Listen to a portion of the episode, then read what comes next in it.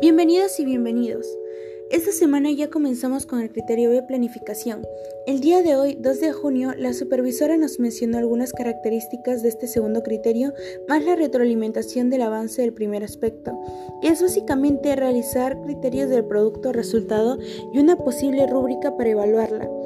Además de lo que nos mencionó la coordinadora de proyecto personal, tenemos que tener en cuenta los aspectos por los cuales detallaremos y evaluaremos nuestro producto resultado. Si bien ya comenzamos con este criterio, había quedado pendiente la revisión de los cuadros de fuentes, por lo tanto fueron presentados. Me siento bien porque, según la supervisora, está todo bien.